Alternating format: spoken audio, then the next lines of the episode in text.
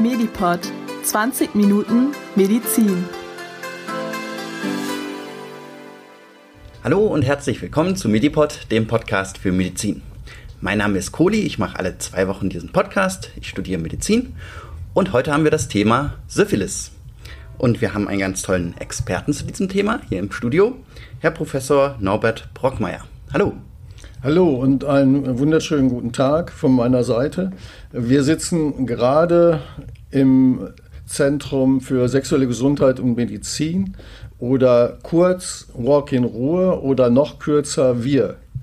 Wir ist einmalig in Deutschland. Es zeichnet sich dadurch aus, dass unter einem Dach die AIDS-Hilfe, das Gesundheitsamt mit dem Bereich sexuelle Gesundheit und Teile der Dermatologie, nämlich der Bereich auch sexuelle Gesundheit des katholischen Klinikums Bochum zusammen sind, hier gemeinsam arbeiten und jährlich circa drei bis dreieinhalbtausend Klienten, Menschen aller Nationen beraten und auch aller sozialen Schichten beraten, diagnostizieren und therapieren. Also ein ganz besonderes Zentrum, ganz interdisziplinär. Da freue ich mich sehr, dass ich Sie als Experten für dieses Thema gewinnen konnte. Wir wollen uns heute das Thema Syphilis anschauen. Die zählt ja auch zu den sexuell übertragbaren Erkrankungen. Können Sie uns vielleicht mal kurz einen Eindruck geben, wie verbreitet ist eigentlich die Syphilis in Deutschland? Die Syphilis nimmt seit circa 20 Jahren in Deutschland wieder deutlich zu. Wenn wir jetzt aber mal zurückgehen in die 70er Jahre, also in die Zeit, wo die freie Liebe postuliert wurde, wo es die Pille für die Frau gab, da waren die Syphilis-Infektionsraten noch deutlich höher als heute. Damals hatten wir circa 9000 Infektionen im Jahr, allerdings noch bei 60 Millionen Einwohner. Und heute sind wir bei circa 7500 Infektionen, aber bei 81 oder 82 Millionen Einwohner. Also damals war es noch deutlicher und es war eine viel deutlich in allen Schichten und in allen Geschlechtern, also Frauen, Männer, verbreitete Infektion, als es heute ist. Heute ist da doch eine deutliche Trennung. Hauptsächlich bei Männern kommt die Syphilis vor, weniger bei Frauen. Und äh, Männer, die Sex mit Männern haben, sind am deutlichsten von der Syphilis tangiert, haben die häufigsten Infektionsraten, was Syphilis anbetrifft. Also wir sehen so eine gewisse Schichtung, die wir früher nicht hatten. Auf der anderen Seite sehen wir aber durchaus auch seit zwei, drei Jahren, dass immer mehr Frauen infiziert sind und wir auch teilweise die Syphilis, was wir lange nicht gesehen haben, in der Schwangerschaft äh, sehen mit dann entsprechenden Komplikationen bis hin zum Abort, also zum Absterben der Frucht im Mutterleib. Also Syphilis ist wieder in voller Blüte, nachdem durch die HIV Infektion da eine große Zurückhaltung war in den 80er und 90er Jahren und die sexuell übertragbaren Infektionen insgesamt deutlich zurückgegangen sind, sehen wir so seit 2000 ein Anstieg nicht nur der Syphilis, sondern auch anderer sexuell übertragbarer Infektionen wie Gonokokken, also Tripper oder Chlamydien. Also wir müssen uns wieder vermehrt und verstärkt und sehr genau und tabufrei diesem Thema widmen. Deswegen versuchen wir heute die Syphilis auch ganz genau zu beleuchten und vorzustellen. Die anderen Geschlechtskrankheiten werde ich in anderen Folgen bestimmt auch noch vorstellen. Können Sie denn mal kurz erklären, wie kann ich mich denn anchecken mit Syphilis? Wenn man sexuelle Kontakte mit einer Person hat, die Syphilis infiziert ist, dann geht das natürlich über den ganz klassischen Weg des Sexualverkehrs. Und egal wie, äh, ob es vaginaler Verkehr ist, analer Verkehr, oraler Verkehr, also alles das, was mit Sexualverkehr zusammenhängt, kann man die Syphilis übertragen. Aber die Syphilis ist anders als zum Beispiel HIV, was ja oral eigentlich nicht übertragen wird kann man sich auch bei der Syphilis zum Beispiel oder mit der Syphilis auch beim Oralverkehr infizieren und selbst Zungenküsse, wenn jemand im Mundbereich eine Syphilis hat, selbst durch Zungenküsse kann man eine Syphilis erwerben. Also die Syphilis ist, was das anbetrifft, deutlich, deutlich leichter zu übertragen wie die anderen sexuell übertragbaren Infektionen, Chlamydien auch. Und das zeigt auch, dass sie dadurch natürlich auch deutlich schneller zu verbreiten ist, sich ausbreitet. Und ein ganz wesentlicher Punkt ist aber auf der anderen Seite, dass nicht jeder Kontakt mit diesem Erreger dann auch zu einer wirklich stattgehabten Infektion führen, sondern dann ist die Rate derjenigen, die sich dann wirklich wo, der, wo dieser Erreger sich dann wirklich im Körper einnisten kann, ungefähr bei 50 Prozent. Also sie wird sexuell übertragen, aber auch zum Beispiel bei Zungenküssen schon. Aber jetzt über Händekontakt oder Tröpfcheninfektion, darüber wird sie nicht übertragen. Doch, die Syphilis kann auch, je nachdem, wo der Erreger sich eingenistet hat, uretral, dann kann man auch da bei Kontakt sich mit der Syphilis infizieren. Und ganz entscheidend ist, wir haben ja unterschiedliche Stadien der Syphilis. Und zu Beginn tritt ungefähr bei 50 Prozent der Infizierten ein kleines Geschwür auf. Und das, dieses Geschwür hat die Besonderheit, dass es eigentlich nicht schmerzhaft ist aber dort sind sehr, sehr viele Erreger lokalisiert und damit ist es halt sehr ist infektiös, wenn man damit Kontakt hat. Also auch Flüssigkeit zum Beispiel aus diesem Geschwür kann dann wieder zu erneuter Infektion führen und so dass man dann auch, wenn man damit in Kontakt gekommen ist, von mir aus auch, wenn man da dran gekratzt hat oder sonst irgendwie mit dieser Flüssigkeit in Kontakt war, dann auch an den Händen von mir aus die Syphilis durchaus bekommen kann. Also der Erreger tritt immer in, an einer Stelle in die Haut ein oder in die Schleimhaut ein und macht dann zu 50 Prozent dort ein Geschwür. Und das ist dann quasi so der genannte Primäraffekt, also da, wo zum ersten Mal eine, ein Symptom auftritt, nämlich das Geschwür. Und das heilt dann ab, auch ohne Behandlung. Und dann nach einer gewissen Zeit von sechs, acht, zwölf Wochen, vier Monaten tritt dann ein, eine gesamte Streuung dieses Erregers innerhalb des Körpers auf und dann kommt es zu Hautveränderungen, zu roten Flecken, teilweise zu kleinen Papeln. Es kann auch Schuppung sein. Das sieht dann manchmal so aus wie eine Schuppenflechte.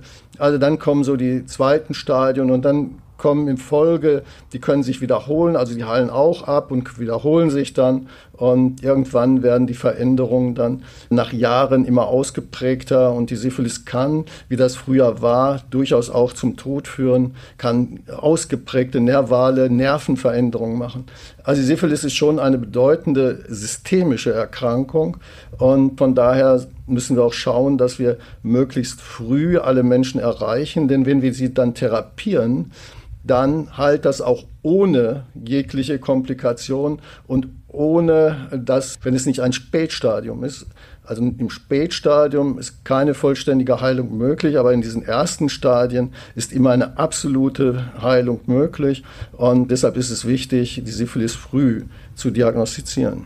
Ja, jetzt haben wir uns schon mal die verschiedenen Stadien der Syphilis ein wenig angeguckt. Da gehen wir vielleicht noch mal ein bisschen tiefer drauf ein. Welches Bakterium erregt denn die Syphilis? Was ist der Erreger?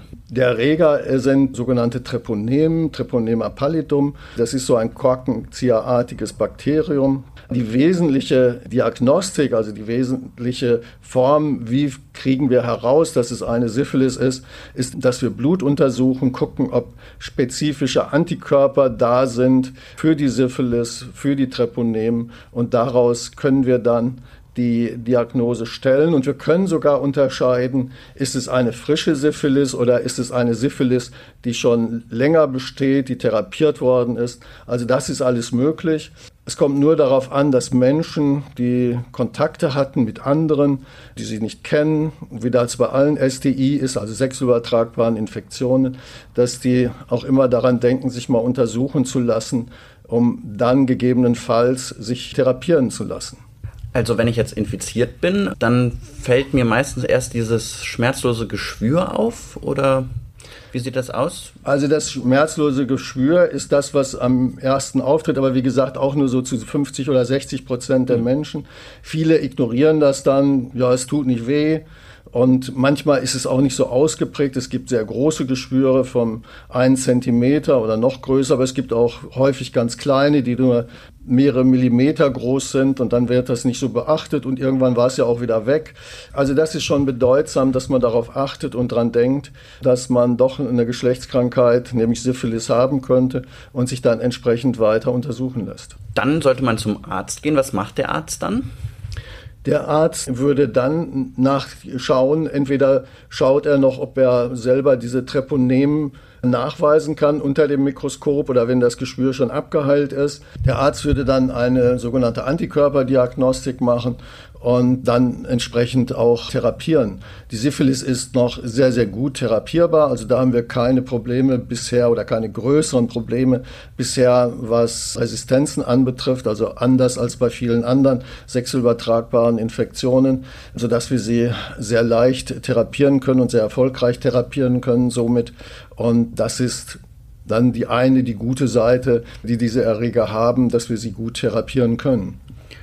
Also, wenn ich jetzt zum Beispiel ungeschützten Geschlechtsverkehr mit einer fremden Person hatte oder ich sehe so ein Geschwür, dann sollte ich auf jeden Fall zum Arzt gehen, um frühzeitig eine Therapie dann einleiten zu können. Genau, richtig. Also man kann sagen, dass je nachdem, in welchen Netzwerken ich mich bewege, ist das Risiko natürlich ganz unterschiedlich in einigen Großstädten, Ballungszentren, bei Männern, die Sex mit Männern haben, ist das Risiko ein sehr hohes, eine Syphilis-Infektion zu bekommen. Wenn man in sich in anderen Zirkeln bewegt, gerade auch unter Heterosexuellen, ist das Risiko nicht so groß. Aber man hat natürlich das Risiko, auch immer andere Infektionen zu bekommen, gerade Chlamydien, die sehr weit verbreitet sind. Also wenn man mehr als mit vier, fünf Partnern sexuelle Kontakte hatte, die man nicht genau kennt und wo man nicht weiß, mit wie vielen Partnern, Partnerinnen die wieder Kontakte hatten, dann sollte man sich sicherlich nach vier, fünf Kontakten einmal untersuchen lassen, damit man sicher ist, dass man keine Infektion bekommen hat. Und wo kann man dann hingehen? Macht das jeder Hausarzt oder geht man in ein spezielles Zentrum, wie dieses Zentrum zum Beispiel? Das ist ganz unterschiedlich, wie weit die Kollegen sich spezialisiert haben. Manchmal macht es nicht jeder Hausarzt, weil Glücklicherweise sind ja die sexuell übertragbaren Infektionen dann auch nicht so häufig wie Magenverstimmung oder Lebererkrankungen. Also das ist so ein bisschen der Punkt. Also manche Hausärzte machen es, die Gynäkologen für Frauen, die Urologen, teilweise Dermatologen. Also es ist ein breites Spektrum an Ärzten und das ist im Moment noch so die Schwierigkeit, dass man so auf Anhieb häufig nicht genau weiß, wohin soll ich gehen. Und dann ist es natürlich gut, wenn man entsprechende Zentren findet. In den Großstädten gibt es häufig so Spezialpraxen äh, dann für sexuell Infektionen, insbesondere so mit dem häufig dann die, alle Praxen, die so den Schwerpunkt HIV oder Hepatitis haben oder dann natürlich unser Zentrum hier, wo wir uns wirklich mit allen Bereichen ganz auf sexuell Infektionen spezialisiert haben. Wir sprechen darüber gleich noch weiter. Wir machen jetzt noch eine kurze Pause, denn wir haben ja immer diese Medi-News mit in der Folge und die hat heute Vera wieder für uns vorbereitet und da hören wir kurz mal rein und danach geht es weiter mit der Syphilis. Medi-News. Neues aus der Medizin. Umstrittener Bluttest wird Kassenleistung. In Folge 8 hatten wir Nathalie Dedreux zu Gast. Nathalie hat das Down-Syndrom und macht sich stark für Menschen mit dieser Behinderung, die auch Trisomie 21 genannt wird. Seit 2012 können Ärzte mittels eines Bluttests an Schwangeren schon sehr früh in der Schwangerschaft feststellen, ob das Kind Trisomie 21 hat oder nicht. Natalie hat eine Petition gestartet, um zu verhindern, dass dieser Bluttest in Zukunft von den Krankenkassen gezahlt wird. Sie und viele andere Menschen mit Behinderung fürchten, dass in Zukunft viele schwangere behinderte Babys abtreiben. Mitte September hat der gemeinsame Bundesausschuss seinen Entschluss verkündet. Die Krankenkassen übernehmen zukünftig die Kosten für den Bluttest auf Down-Syndrom bei Risikoschwangerschaften. Der gemeinsame Bundesausschuss ist das Gremium in Deutschland, das darüber entscheidet, was die gesetzlichen Krankenkassen bezahlen und was nicht. In ihm sitzen Vertreter von Ärzten, Kliniken, Krankenkassen und Patienten. Nathalie Dedreux zeigte sich enttäuscht über die Entscheidung. Auf ihrer Homepage schrieb sie, sie wolle nicht in einer Welt leben, in der Menschen mit Down-Syndrom direkt aussortiert werden. Die ehemalige Bundesgesundheitsministerin Ulla Schmidt von der SPD forderte im Deutschlandfunk Beratungsangebote für Eltern, die den Test durchführen lassen. Purdue Pharma meldet Insolvenz an. Alle elf Minuten stirbt in den USA ein Mensch an einer Opioidüberdosis. Opioide sind starke Schmerzmittel, die schnell abhängig machen. Auch die Droge Heroin gehört zu den Opioiden. In den letzten 20 Jahren sind über 400.000 Amerikanerinnen und Amerikaner an Opioidüberdosen gestorben. Die Opioidkrise hat inzwischen mehr Tote gefordert als die Kriege in Vietnam und im Irak zusammen. Doch wie konnte es in Amerika zu so einer Epidemie kommen? Viele Menschen machen das amerikanische Pharmaunternehmen Purdue Pharma dafür mitverantwortlich. 1996 brachte Purdue Pharma das Schmerzmittel Oxycontin auf den Markt. Obwohl das Unternehmen schon früh Hinweise darauf hatte, dass Oxycontin schnell abhängig macht, vermarktete es Oxycontin als harmloses Medikament gegen alle möglichen Arten von Schmerzen, wie zum Beispiel Rückenschmerzen. Andere Hersteller folgten bald mit ebenso aggressiven Marketingkampagnen. Amerikanische Ärzte begannen massenhaft Opioide wie Oxycontin zu verschreiben. Heute gibt es mehr Todesfälle durch Opioidüberdosen in den USA pro Jahr als durch Verkehrsunfälle. Die Opioidepidemie gilt auch als Hauptgrund dafür, dass die Lebenserwartung in den USA ab 2015 erstmals seit den 1960er Jahren wieder zu sinken begann. Durch die massenhafte Opioidsucht wurden Pharmafirmen wie Purdue Pharma und deren Eigentümer, die Familie Sackler, reich. Doch in den vergangenen Jahren haben sich die Klagen gegen Hersteller und Vertreiber der Opioid-Schmerzmittel gehäuft. Gegen Purdue Pharma laufen rund 2600 Klagen in Amerika. Nun meldete Purdue Pharma Insolvenz an. Mit dem Insolvenzverfahren könnte die Firma nun die Klagen beilegen. Außerdem wurde bekannt, dass die Eigentümerfamilie rund eine Milliarde Dollar in die Schweiz überwies, möglicherweise um ihr Vermögen zu verschleiern. Ihr hört Medipod mit dem Kohli. Vielen Dank, Vera. Wir haben heute das Thema die Syphilis und Herr Professor Norbert Brockmeier ist unser Gast. Wir haben schon über vieles bei der Syphilis geredet. Jetzt schauen wir uns vielleicht mal an, wie wird die Syphilis dann therapiert? Wenn das diagnostiziert wurde, wie kann man sich therapieren lassen? Die Therapie bei der Syphilis ist eine sehr sichere. Es wird mit Penicillin therapiert und da wird dann zeitstadienabhängig erfolgt die Therapie. Das heißt, wenn es eine Frühsyphilis ist, das heißt eine Syphilis innerhalb des ersten Infektionsjahres, dann wird mit einer einmaligen Penicillintherapie die intramuskulär, also in die Po-Muskulatur gespritzt wird, therapiert. Und besteht diese Syphilis schon länger, also länger als ein Jahr, dann muss man das zweimal wiederholen, also insgesamt dreimal Injektionen von Penicillin. Und dann kann man recht sicher sein, dass man anschließend auch wieder geheilt ist. Ein Problem ist noch, was aber glücklicherweise sehr selten auftritt, wenn die Syphilis auch das Gehirn befallen hat, also eine Neurosyphilis aufgetreten ist, dann muss man eine intravenöse Therapie machen und die sollte dann auch zumindest zu Beginn unbedingt im Krankenhaus erfolgen, damit dann entsprechend dann die Penicillintherapie intravenös, also in die Vene gemacht und durchgeführt werden kann. Also die Therapie der Syphilis ist sehr effektiv und gut wirksam. Gibt es denn eine Impfung gegen die Syphilis? Eine Impfung äh, gibt es leider nicht gegen die Syphilis, wie wir es ja leider gegen fast alle sexuell übertragbare Infektionen keine Impfung haben. Bei HPV, also humane Papillomviren, da haben wir ja jetzt glücklicherweise eine Impfung, die auch hocheffektiv ist. Bei Herpes also diese Erreger, dieses Virus, was Bläschen machen kann. Da wird auch an einer Impfung geforscht. Das wäre sicherlich auch sehr gut, weil ja viele Menschen da große Probleme haben. Aber insgesamt ist die Situation, was Impfung und sexuell übertragbare Infektionen anbetrifft, doch sehr begrenzt. Und da wird aber auch, was Gonokokken, also Tripper anbetrifft, daran wird auch an einer Impfung gearbeitet, aber es ist teilweise sehr schwierig und das kennen wir ja auch von der Suche bei HIV nach einem Impfstoff, wo es bisher auch noch nicht gelungen ist, wo wir aber auch ganz gute Daten haben, die so einen Weg zum Erfolg nach meiner Meinung aufzeigen. Also, weil es keine Impfung gibt, ist dann umso wichtiger, sich auf andere Wege zu schützen vor einer Infektion. Was bietet denn den besten Schutz? Das Kondom ist immer noch ein sehr, sehr guter Schutz.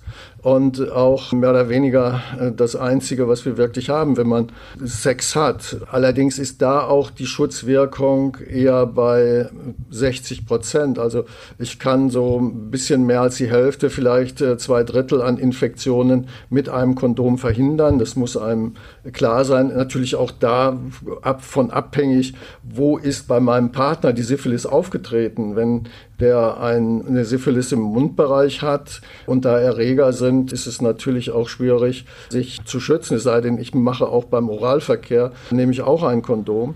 Was für Frauen anbetrifft, man kann natürlich auch Lecktücher nehmen. Das wäre dann ein Schutz, wenn die Syphilis im Bereich der Schamlippen, der Scheide lokalisiert ist. Also es gibt Möglichkeiten, aber Sie sind auch teils gut, aber sie sind natürlich nicht hundertprozentig. Also es ist, der Schutzfaktor ist bei Weitem nicht so hoch, wie wir das vom HIV kennen. Bei HIV liegt der Schutzfaktor des Kondoms ja sicherlich um 90 Prozent, wenn man es richtig anwendet und immer anwendet. Das gilt allerdings auch für die Syphilis. Aber man sollte ein Kondom nehmen, denn es gibt ja auch noch andere Infektionen, die man in ähnlicher Höhe allerdings als bei der Syphilis verhindern kann. Also Sie sagen, ein Kondom bietet Schutz, aber nicht vollständigen Schutz. Wenn man jetzt akut infiziert ist, im Akutstadium, sollte man dann auf Sexualverkehr verzichten? Dann sollte man unbedingt auf Sexualverkehr verzichten, weil man dann sicherlich sehr infektiös ist und man sollte sich schnell therapieren lassen. Man muss einfach sehen, äh, wenn man therapiert ist, ist man spätestens nach sieben Tagen sicherlich geheilt und kann nach sieben Tagen auch wieder Sex haben, ohne andere zu gefährden. Denn das müssen wir auch sehen. Wir sind infiziert, wir geben diese Infektion weiter, lassen uns therapieren und der Partner, die Partnerin hat diese Infektion dann. Und wenn wir dann nicht darauf achten, dass unsere Partner auch therapiert werden, dann haben wir sehr schnell dieselbe Infektion wieder. Mehr als 50 Prozent der Infektionen, der Reinfektion, also des Wiederinfizierens wird beim selben Partner passieren. Und von daher ist es ganz wichtig, dass man den Partner versucht dann zu informieren. Bei uns im Zentrum, wir haben ein Partnerbenachrichtigungssystem geschaffen, was absolut anonym läuft. Wenn jemand bei uns therapiert wird, weisen wir anschließend darauf hin, dass er ganz anonym seine Partner benachrichtigen kann. Und auch er wird bei dem Partner nicht sichtbar. Also es ist wirklich für alle Seiten anonym und da kann man dann über unsere Homepage kann man dann die Partner darauf aufmerksam machen, dass sie sich untersuchen lassen sollten. Was auch immer gut ist, wenn man versucht, sich auch zu informieren, wie sind meine Risiken insgesamt und die sind ja je nach Netzwerkstruktur sind die ja durchaus sehr unterschiedlich, je nach Lebenswelt, je nach Sexualverhalten und da gibt es auf unserer Homepage auch eine Rubrik, wo der ein Test, ein Risikotest da ist. Wie verhalte ich mich sexuell? Was sollte ich machen, um mich zu schützen? Was sollte ich machen, um mich nicht zu infizieren? Also alles das wird dann vorgegeben und von daher ist das sicherlich ein ganz gutes Angebot. Bisher haben ungefähr in anderthalb Jahren 15.000 Menschen dieses Angebot genutzt, worauf wir uns natürlich freuen. Und einige dieser Menschen, die das Angebot genutzt haben, waren dann auch anschließend hier bei uns im Zentrum. Also wir müssen uns informieren und das Entscheidende ist für alle sexuell übertragbaren Infektionen, die ja ein Stigma sind. Und Sexualität ist ein Tabuthema. Wir reden nicht drüber und wir finden es stigmatisierend. Wir müssen offener werden, denn sexuell übertragbare Infektionen hat jeder von uns mal gehabt, sei es Warzen im Genitalbereich, sei es Herpesbläschen, sei es Chlamydien. Zehn Prozent der jungen Leute, so um 20, haben Chlamydien. Also daran sieht man, es ist eigentlich was Normales, nur wir trauen uns nicht darüber zu reden. Wir müssen offen mit unseren Partnern reden. Das wäre der beste Schutz überhaupt vor sexuell Infektionen und vor die, der, die Verbreitung. Was wir auch sehen müssen, Sexuell übertragbare Infektionen gibt es ja nicht nur bei Menschen, sondern sie gibt es auch bei Tieren. Und die Chlamydien zum Beispiel sind bei den Koalas in Australien ganz weit verbreitet. Und da sie zu Unfruchtbarkeit führen, bei uns wie bei den Koalas, sind die Koalas vom Aussterben bedroht, weil die Durchseuchung bei den Koalas in Australien zurzeit so hoch ist, dass die Fruchtbarkeit, also die Möglichkeit der Koalas, sich fortzupflanzen, deutlich eingeschränkt ist. Also sexuell übertragbare Infektionen sind normal. Sie sind überall im Menschen wie auch im Tierreich verbreitet. Und wir müssen einfach einsehen, dass wir keine Angst haben sollten, darüber zu reden. Und das ist der Schutz für unsere Partner. Da ist aber auch genauso der Schutz für uns. Immer testen lassen und dann auch therapieren lassen. Das gilt für alle STIs und insbesondere auch für HIV. Also Diagnostik, Beratung, Therapie ist eine ganz große Erfolgsstraße und auf dieser Straße sollte man gehen. Danke. Ja, vielen Dank. Dann hoffe ich, dass wir heute mit diesem Podcast dazu beitragen konnten, über dieses Tabu auch zu reden und das Tabu zu brechen. Und dann bedanke ich mich nochmal ganz herzlich für das Gespräch. Wo findet man über Ihr Zentrum Informationen im Internet? auf der Homepage, also wenn Sie über Google gehen und wir oder Walk in Ruhe Bochum anklicken oder Zentrum für sexuelle Gesundheit, dann sind Sie sofort bei uns im Zentrum und können sich informieren und können dann auch, wenn Sie unsere Homepage sehen, dann können Sie auch den Risikotest machen oder können gucken, wie das mit der Partnerbenachrichtigung laufen kann. Also ein gutes Angebot. Ich packe den Link dann auch nochmal in die Shownotes, sodass den alle finden können. Dann nochmal herzlichen Dank. Die anderen Geschlechtskrankheiten werde ich sicherlich noch in weiteren Folgen vorstellen. Und ja, dann hoffe ich, dass euch, den Hörerinnen und Hörern, das ganz viel Spaß gemacht hat und ihr gut informiert seid. Und wünsche euch eine gute Zeit. Bis in zwei Wochen. Bis dann und immer schön gesund bleiben. Medipod. Jeden ersten und dritten Mittwoch im Monat. Überall, wo es Podcasts gibt.